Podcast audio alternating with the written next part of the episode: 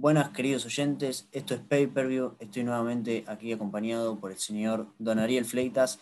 ¿Cómo te va? Hoy tenemos el análisis de la mitad de la temporada de la Liga Española. ¿Cómo estás?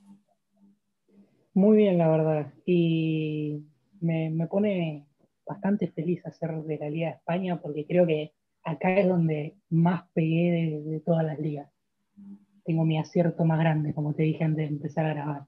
Sí, ni me lo digas, ni me lo digas. Bueno, empecemos, empecemos nomás, que yo sé que estás ansioso. Vamos de, abajo para arriba, como hacemos siempre. Como corresponde. Parece bien. Yo acerté los dos, dos de tres de los del fondo, y, pero acerté los últimos cinco, así que no estoy para nada mal. Los equipos que predije que iban a irles mal, les está yendo mal. Huesca, en último lugar. Elche, número 18, los acerté los dos y con posición y todo. Puntos dobles. Merecidos, ¿eh? Y acerté que el Osasuna, el Alavés y el Valladolid iban a estar por el fondo. Nada más que el Valladolid yo lo tenía descendiendo y a los Osasuna salvándose en vez de como están ahora, que sería al revés. ¿Vos cómo te fue en la parte del, fondo de la tabla? Eh, yo tengo Elche y Huesca, igual que vos, o sea, no les pegué posición, pero sí que iban a estar ahí, eh, puesto de descenso. No puse a los Asuna, que me sorprende que haya estado tan mal. Yo pensé que iba a estar un poquito más arriba. Y sí, tengo también al Alavés, pero le pifié feo al Cádiz, que yo lo puse ahí abajo y está bastante arriba. Como te había dicho en su momento, ¿eh? Sí, es verdad. También pegué ahí cerquita a Leibar, que estaba ahí, que está decimoquinto. Pero pasemos con un poco más importante. La mitad de tabla en general. ¿Qué equipos te sorprendieron para bien y para mal en la mitad de tabla? Para mal el Valencia, porque yo lo puse décimo primero, está décimo cuarto, sé que es mitad de tabla, pero está mitad de tabla tirando el descenso. Entonces me sorprende para mal. Eh, el Athletic de Bilbao también está décimo tercero, yo lo puse décimo, no está muy alejado, pero, pero pensé que iba a estar un poquito más arriba. Y al Betis le pegué puesto, exactamente, está octavo, lo puse octavo. Y bueno, obviamente el Cádiz, que como te dije, ni de casualidad me esperé que estuviese tan arriba. A mí me sorprenden dos, uno para bien y uno para mal, para mantenerlo equilibrado. A uno al que le fue muy pero muy bien es al Granada. Al Granada yo lo tenía por debajo de mitad de tabla, puesto 12, y me está sorprendiendo, puesto 7 a nada más dos puntos del puesto de la Liga de Conferencia para el año que viene, que por ahora ocupa Real Sociedad, pero me sorprendió. Yo pensé que el Granada la temporada pasada había tenido una temporada excepcional, pero que había sido una locura y que iba a caer. Por ahora está encima del Betis, que yo lo tenía muy, muy arriba, es uno de los que me decepcionó, pero obviamente tengo que coincidir con vos. El que más me, decepcionó es el Valencia. Yo al Valencia lo tenía en el sexto puesto y está décimo cuarto, papelonazo de...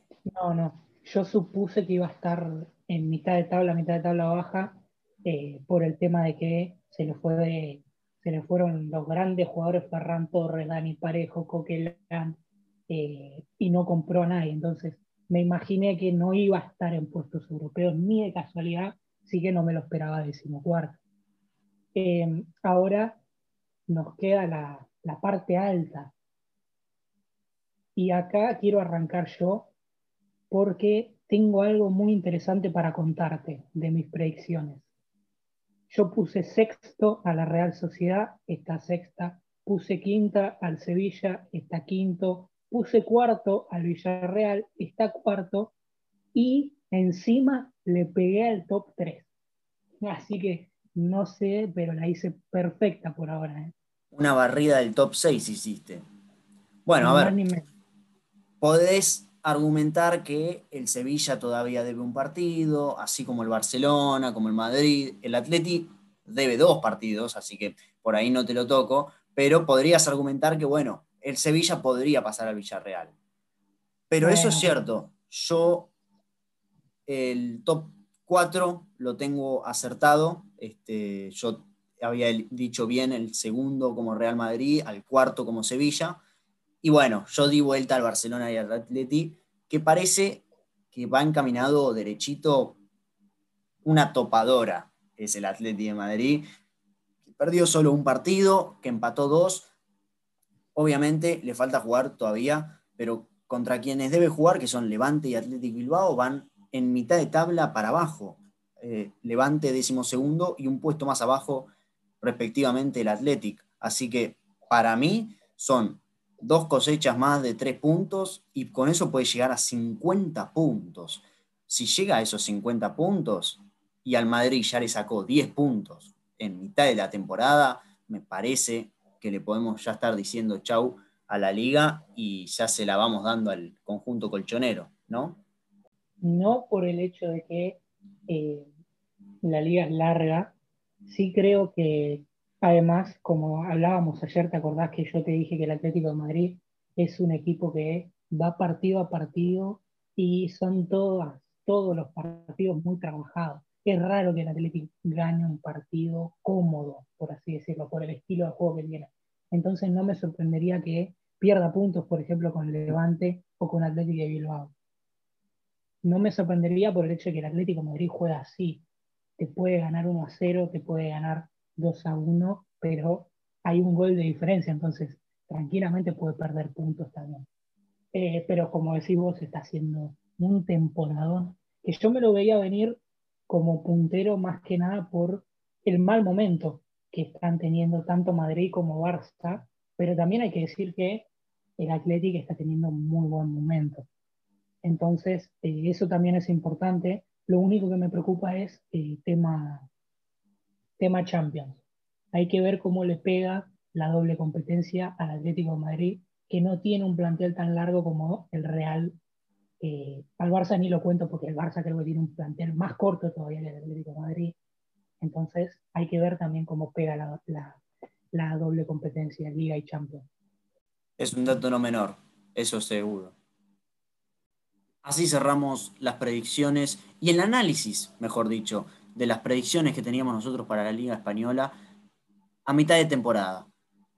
Como siempre decimos, y vamos a seguir insistiendo, pasó la mitad de la temporada. Así como varios equipos nos están sorprendiendo o decepcionando, todo puede cambiar, tienen que volver a enfrentarse nuevamente eh, por lo menos una vez, en casos como el Atleti tiene que enfrentarse dos veces ante ciertos equipos, hay que ver.